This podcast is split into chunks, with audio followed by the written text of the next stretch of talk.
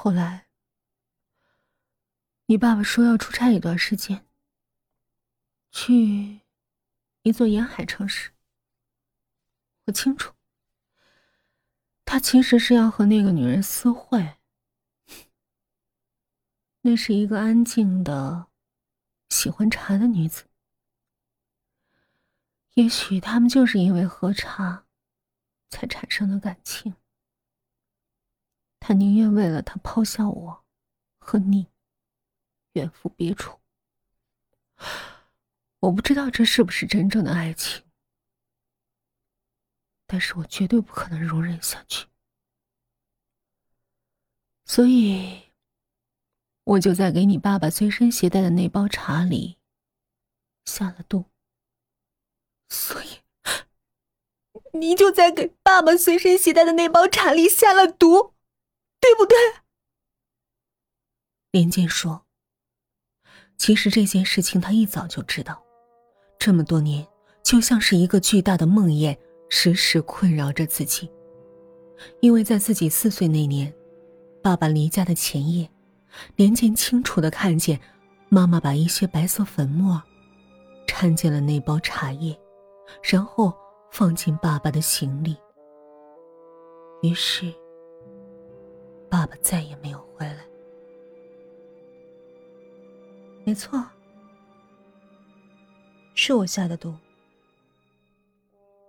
妈妈此刻已经不打算再隐瞒什么。那塑料包装上只会留下他和那个女人的指纹。警察发现他们的尸体的时候，是在另一座城市的一家酒店。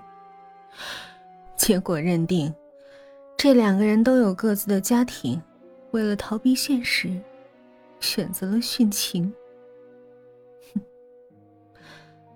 从那时候起，我就带着你，一直到今天。连剑叹了口气，然后问：“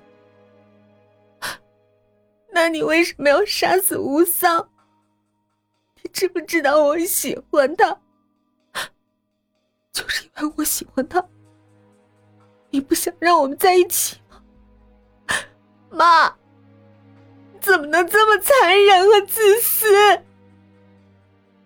我残忍，我自私。母亲听着冷笑起来。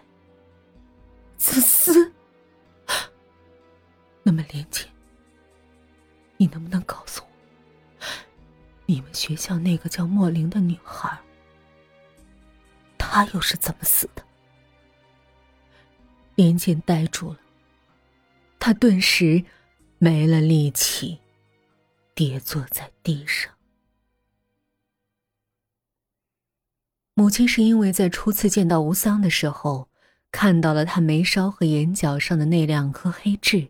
内心蛰伏了多年的旧恨，便被勾了出来。他见过那个孩子，在十三年前，他一直怀疑那是丈夫和那个女人生下的孩子，这是莫大的耻辱。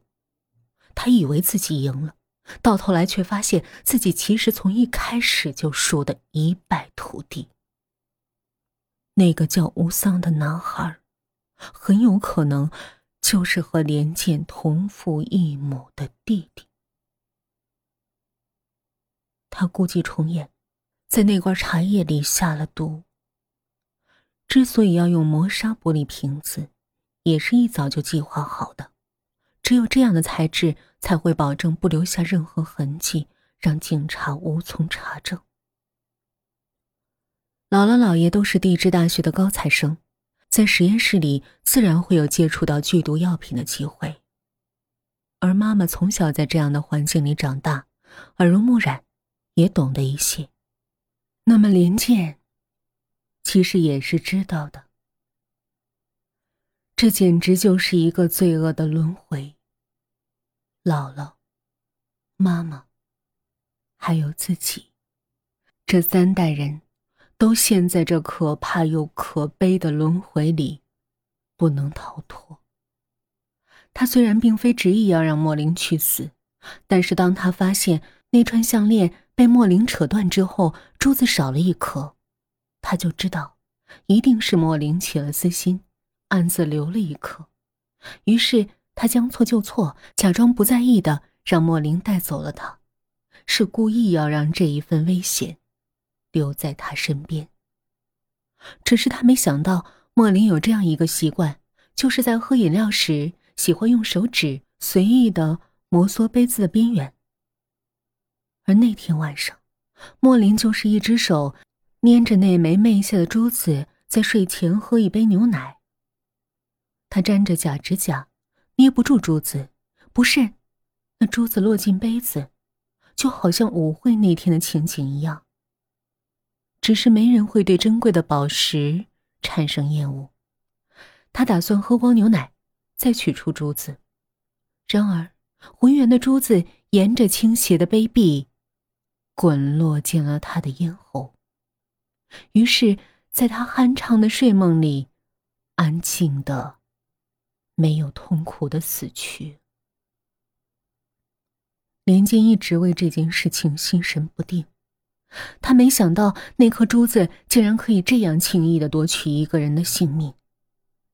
此时，他问道：“妈，你能不能告诉我？”那项链到底是干什么用的？我我曾经在一个博物馆上看见过一模一样的红色宝石，卡片上说，古代只有使臣或者是间谍才会佩戴，有剧毒。妈妈站起来，从保险柜中取出那条项链，它依旧红的耀眼，红的让人不寒而栗。他捡出一颗珠子，用镊子夹住，进了厨房，摆摆手，让连健跟过来。